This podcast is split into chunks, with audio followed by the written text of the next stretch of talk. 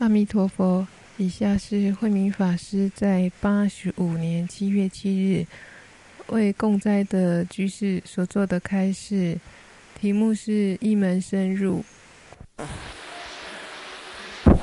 或者这样子啦，这个大家提一些问题，然后我把它综合起来，到时候说不定综合回答也不一定哈。借我一张，借我一张纸，你们有一些问题，反正提出来的话，说不定有一些综合。可以同类的，好，开始点菜。你们你们今天做了几道菜？五道还是怎么样啊？六六道，五道菜一道汤，嗯，一个点点。所以我们今天也大概可以点大概六七个菜。你们点你们点六七个菜好了。好，那个路上的冷盘是什么？因为嗯。这个中道社大部分的都是当老师的啊，那惠敏师单对禅定在教育教育的一个应用呢，他有很丰富的一个经验，还有做研究报告。我想说，能不能请惠敏师呢，在这方面啊，禅定的教学提供一些做，哎，我们在教学上呢来应用，就是冷盘。好，再来，这个下面是。呃，百合跟炒芦笋，是谁的啊？对，今天有这道菜。今天，哎，还有没有同学要点的？还是说你们吃一道就够了？觉得这道好像这个一集一切了。有有有有。哎，如果没有的话哈，你可以用哎啊纸条传过来。哎，对，写出来。你们假如。啊，哎，我我想再终身发问一个问题啊。哦。因为因为接下来我可能会带一个带一个后段班啊，高中的后段班。后段班。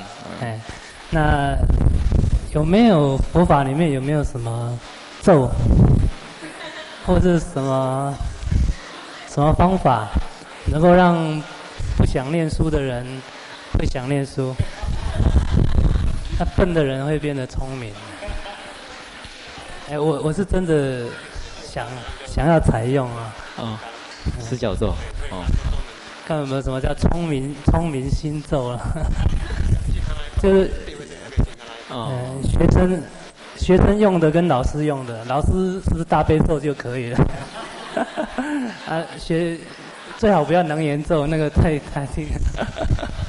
好，好，嗯，好，还有没有什么？它海大的对，海大的问题一定很大，像海那么大，又像海那么深。呃，海大是哪几个学长？哦，这排都是哦。海浪滔滔，我不怕。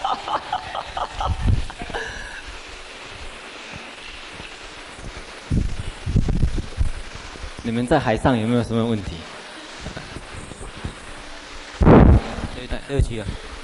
我们现在那个一般如果不是老师啊，他他平常在家里有些有事业，有些是家庭主妇嘛，他非常忙啊。那他怎么样兼顾这个事业啊？然后把这个还有这个家里的分的一些一些事务呢，兼顾的非常好。如果用用佛法的方式。让这个事业跟这个家庭的一些生活能够比较圆融一点，这样。哎，你是师大的还是海大？我我是海大，海大的哈。有提到说家庭跟事业，诶，怎么能够兼顾的意思嘛？哈。呃，你现在是从事什么事业？我现在其实我现在也是在开补习班呢。也是在当老师，也是也是老师，对对对，对，对。哦，都是逼人家念书的，呃，看来这个海大会跟师大合办不是没有道理的。合办合办共在也不是有渊源的。呃，还有没有？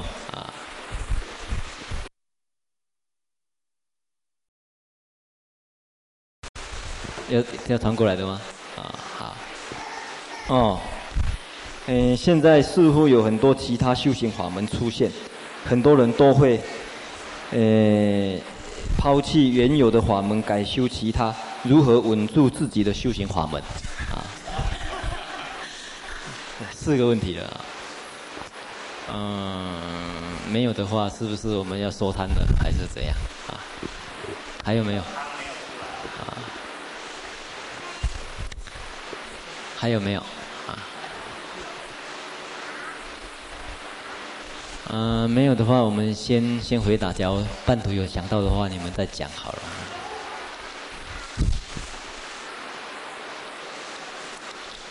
呃，我想先从最后一个问题开始哈。呃，确实，呃，现在台湾各方面都很开放啊，也多元化，所以。各类各样的修行法门，可能在台湾呢，大家也容易接触到。有的是从西藏来的，有的从南传国家来的，有从韩国、日本来的啊，或者本身本土创造出来的。那我的经验是这样子：你当然首先有必要抉择正确跟错误。这个是最起码的啊，因为有时候蛮多是，嗯，并不是说很纯正的佛教就是了啊。那我想第一点抉择是蛮重要，就是先抉择是不是纯正的佛教啊。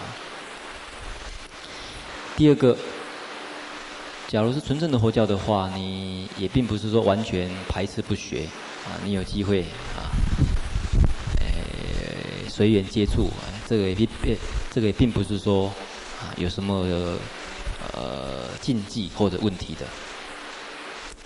那问题可能是在于说你接触以后，一般人会有一种呃心里面的矛盾产生了。你接触以后呃觉得不觉得不相应，那还好啊，反正就这样子过去了。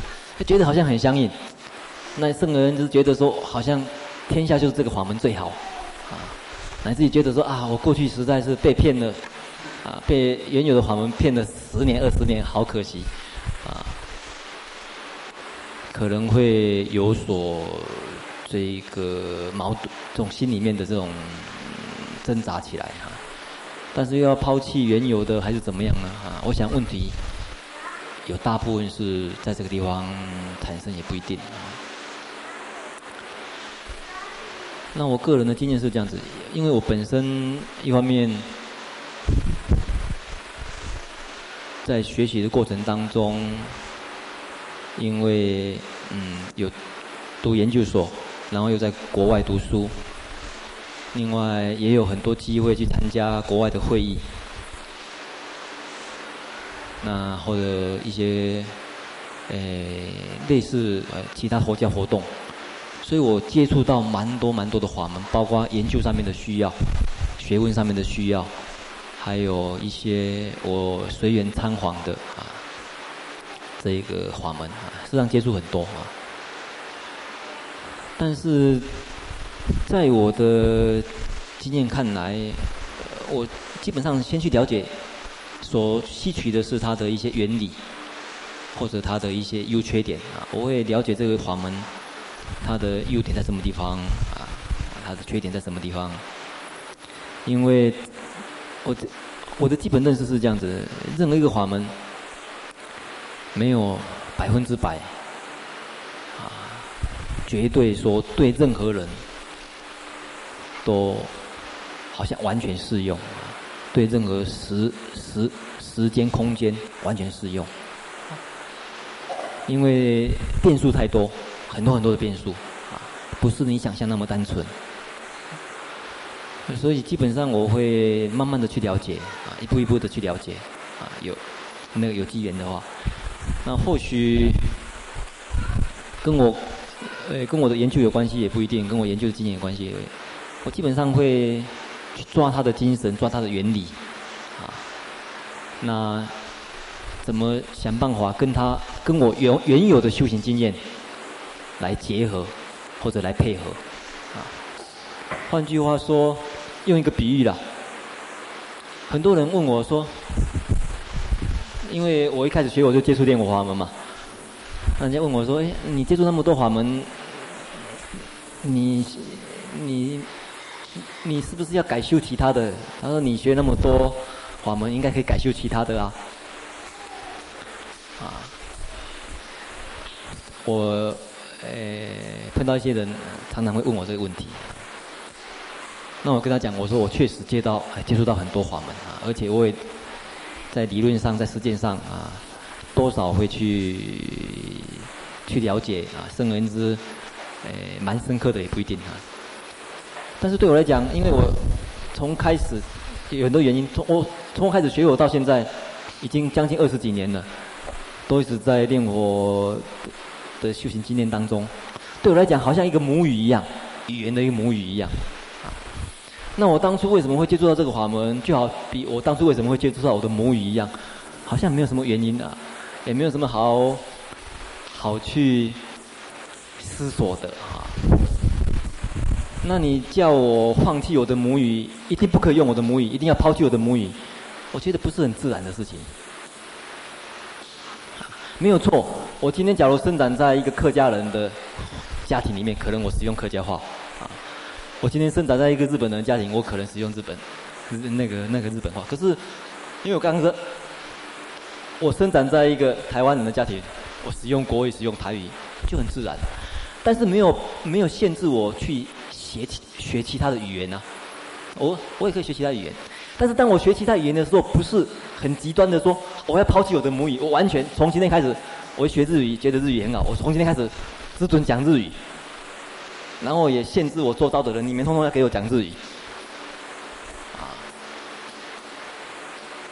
好像这样子也不是很自然，对我来讲啊，不是一个很自然，这是一点。因为你过去的这种经验，语言，任何语言有它的特色啊，有它的所谓功能在啊。那或许你学日语也觉得说，哦，日语很好，因为哦，你学日语以后可以接触到很多很多的知识，因为很多。东西都先翻译成日文，而且日那个日文的资讯也比较快，啊，从电视上面，从这个有声书，从从那个文字的资料，哎，没有错，有它的特点，但是并不，哎，并没有表示说我一定也要放弃我的母语一样，我可以兼用啊，日语，诶，我该用的时候我要用它，啊，英语也是一样，啊，国语也是一样，所以我的基本态度对我原先的这个。修行法门来讲，对我来讲，几乎就是好像我把它当成一个母语一样，很自然的还是用它。但是我碰到日本人，我可以讲日日文；碰到有一些观念，我用日文表达比较好的话，用简单用一下日文表达。但是我不会很极端的，在两个极端，一个就是有一个极端就是完全只用我的母语，我认为其他的语言通通啊没有必要去接触，这也是一个极端。另外一个极端，当你接触别的语言的时候，就认为母语好像可以抛弃了啊。那完全只只有你新学的语言才是唯一的，才是重要的啊！我想这是一个角度了。另外一个角度是这样子，因为净土法门在中国佛教里面流传相当久啊，将近千年以上，时间很长。另外一个，它的分布面又很广。那从佛法的角度来讲，他在中国累积的很强的一个业力在，他是一个很强的业力，敬业的力量。那你一个一个聪明的一个学佛策略，你不你不借这个力量的话，觉得实在是有一点可惜。就好比我再用一个比喻好了，好比中国几千年传承下来的固有文化。它有很强的业力在，对我们中国人来讲，一个很强的业力在。那你或许也可以把它看成包袱，也可以完全就丢掉，固有文化通通不要了，通通把它丢掉。我我认为只有日本文化，我是认为只有西洋文化才好，也可以完全西化。啊，但是这样子选择真的是理想吗？而且真的是适合每一个人吗？啊，你发觉。你再怎么样去学人家的文化，你会发觉，总是有它的隔阂，因为人家究竟在那个文化里面长大的。所以我的想法是，对于原先我接触法门，好比我的母语一样，好比我本身的文化背景一样，啊，那我尽量去让它能够更加发挥，啊，常常讲复兴中华文化，啊，复兴中华文化本来就是一个怎么把传统跟现代结合的一个观念嘛，所以对于所谓稳住自己的修法门。基本上，呃，我的立场是这样子的啊。当然，我刚才讲过，人有不人人有各种不同的选择，但是我是觉得，对我来讲，我这种选择是最自然的，而且对我来讲也是，嗯，比较理想的方式啊。所以，嗯，我还是呃，练法门来讲啊。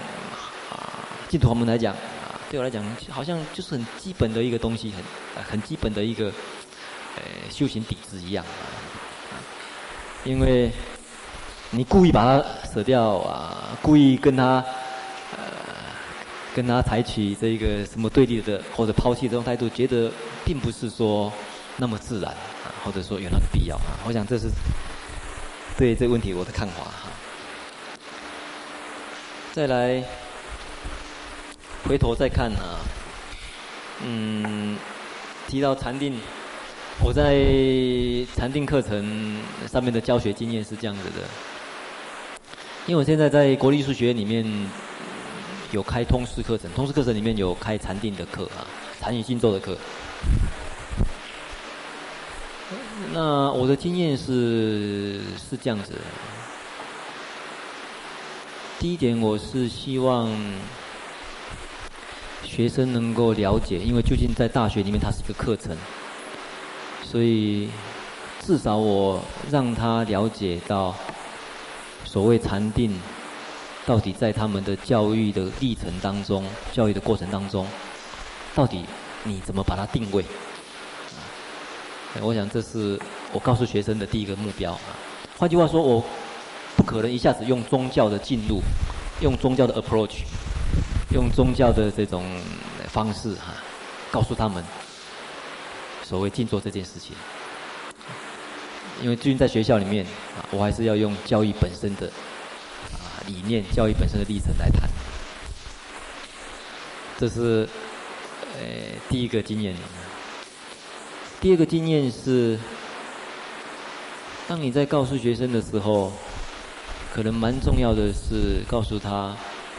事实上，佛教的禅定，并不是一个神秘的经验，它是可以很确实啊去掌握的，一步一步很清楚的掌握的。那因此，很多方法，嗯，我是从所有禅定里面最最基本共通的部分啊开始着手啊。所以步骤来讲，我是尽量用所有法门共通的原则，啊，来跟他们谈，比较不会特别啊强调某一种法门就是了啊。这是第二个经验，第三个，嗯。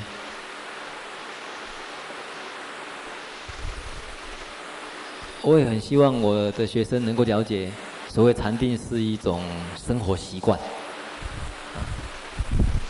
而不是一种知识，也不是一种技巧而已，啊，可以是一种生活习惯的改变，乃至于最后人生观的一个改变，啊，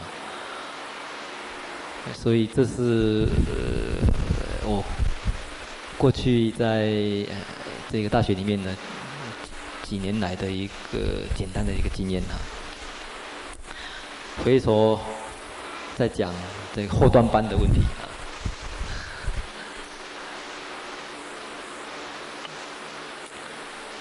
嗯，我现在在艺术学院，大家也晓得，我有兼学务长，就是以前的训导长。那当然也会接触到很多所谓呃所谓比较。呃难处理的学生或者问题。那至于技巧方面，我想每一个人都可以发展出来各种各类的技巧。但是在原则上面，我的经验是这样子：第一个，我要让学生了解我的教育理念是什么，而且我也要让家长也了解。因为国中生也跟家长密切，非常的密切，关系非常密切。我希望让家长跟学生都了解我教育理念是什么，我我的班级经营的理念是什么。我不管什么班，后端班、前端班，我的经营理念是什么？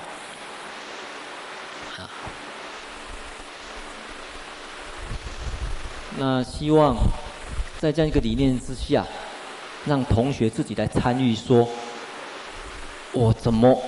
我怎么希望我们班级是怎么样一个气氛？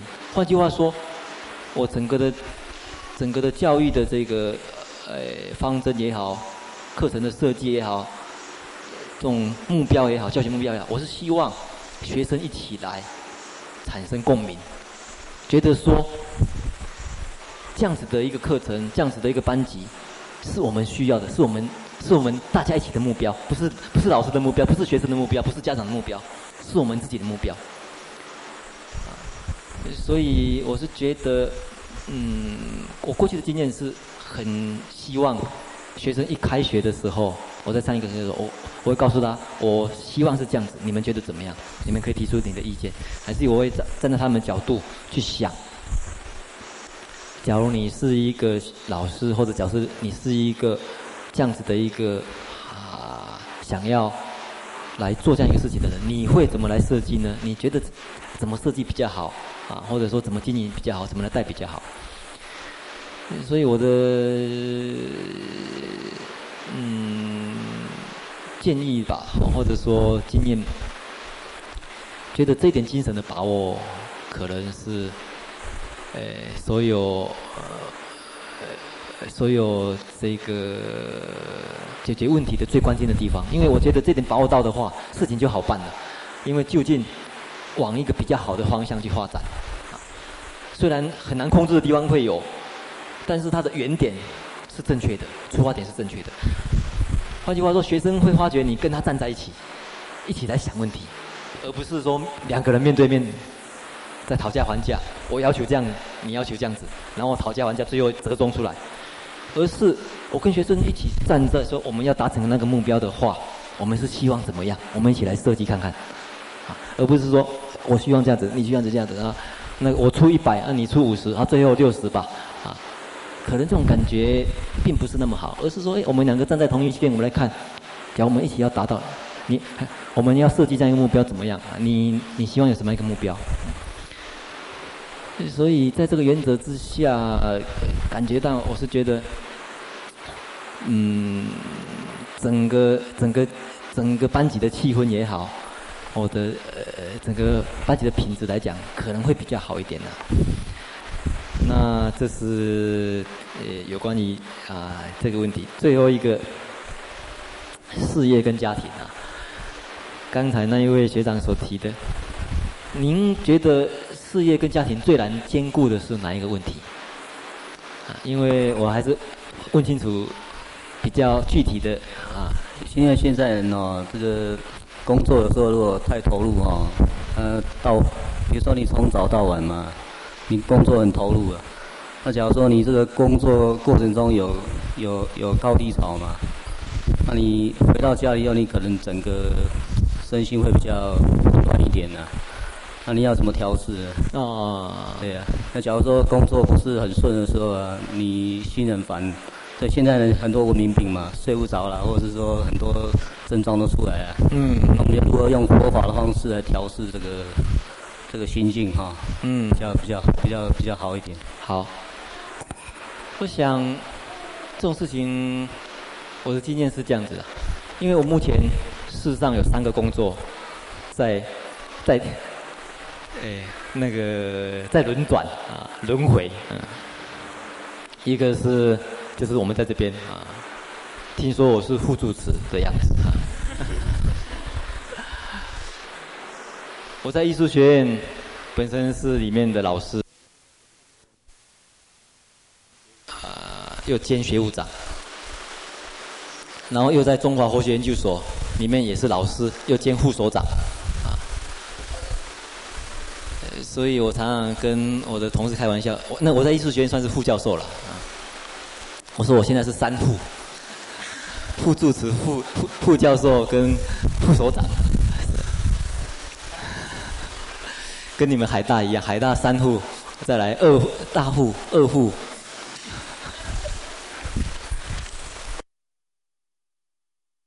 大户啊！所以真的是，假如要就事业来讲，是真的事业做了很大的样子啊。那虽然我没有家庭生活，一 就一般的家庭生活啊。嗯，但是整个时间，因为我你当老师有自己要你的教学工作啊，你的研究工作，你自己要带你的研究生啊，还有你个人休息的问题，还有你自己的这个休息的时间。那我的经验是是这样子，大概大概一个原则而已，把所有的事情哈，反正 schedule 排好嘛，但是我会在我的。这个规划范围在那边，schedule 排好，然后所有的事情对我来讲只是 on schedule 就好了。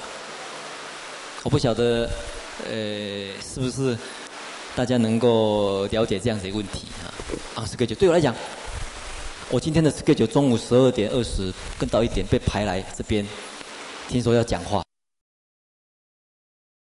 对我来讲就是一个 schedule 里面的事情，然后讲完，然后。我来这边是嘴巴动，啊，动不动？然后等一下我下去，下面一个 schedule，对我来讲就是一个一个 schedule。所以事情对我来讲好像是就在 schedule 里面做完，做完，做完就算了，下面一个 schedule 来。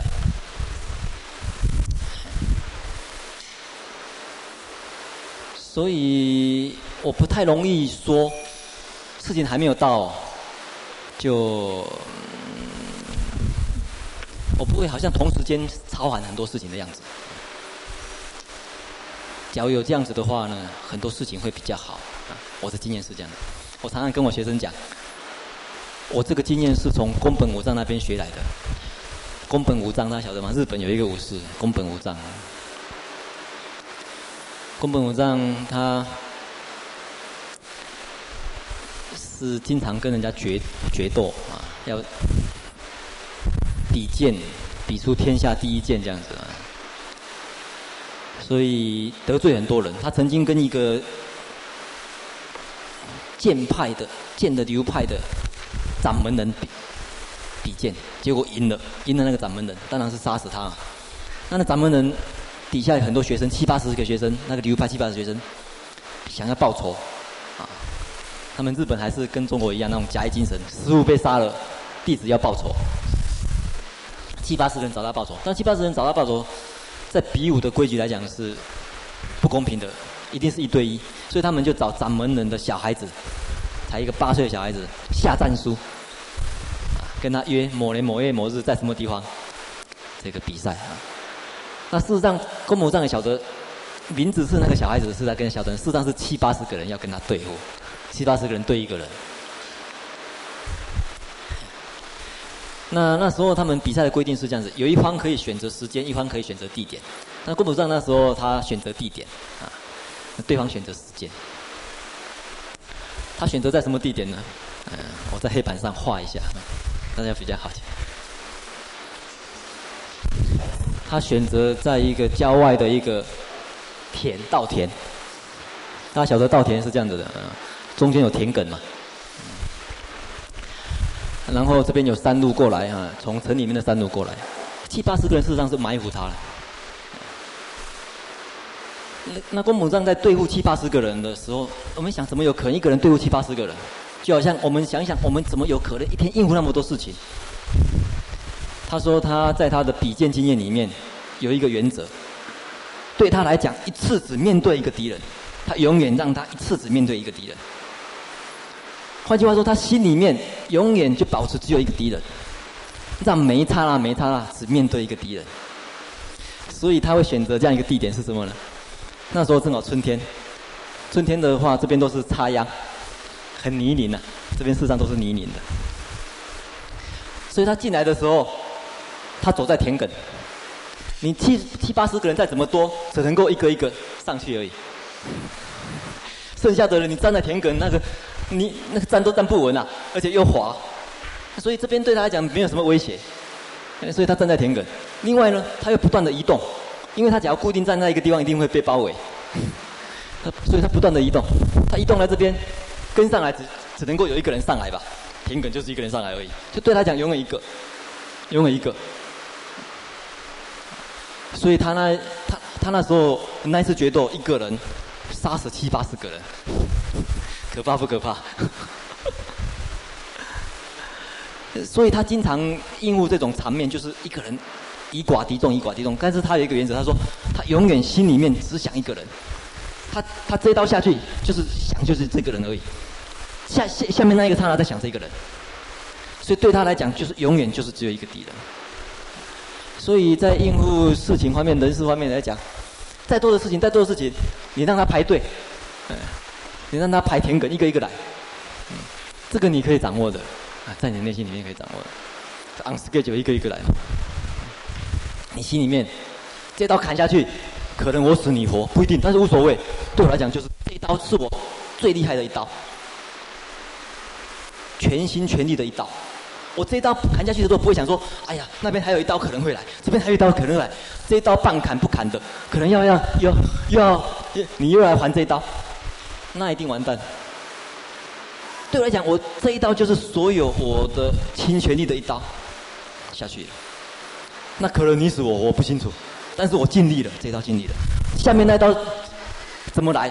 那个下面一个事情，我这一刀回来，在下面这一刀的时候，也是我倾全力的一刀。我不会在，我我不会在应付你这刀的时候就想说，哎呀，这边还有那刀，后后面还有一刀，我我我我赶快这边砍完，再再比这边好了，再比这边的好。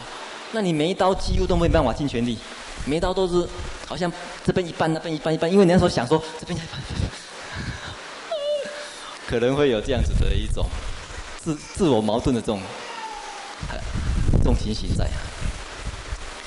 学学生来跟我谈。这个事情对我来讲是侵权力，下面可能要开会了，啊，我对他来讲侵权力谈，下面开会开会的时候再说，啊，边跟他谈，赶快把它草草解决，呃，下面要开会了，不太有，我不太会有容易这样子的一种啊情形这样子。好了，这个，呃，等一下还有你们中大会的时间哈，那我想不不多占用啊，你们。一年一次宝贵的聚会啊，啊，嗯，那就我们在这边，呃，怎么样？要不要？要不要起立问讯还是怎样？很谢谢慧敏师给我们做了开示哈。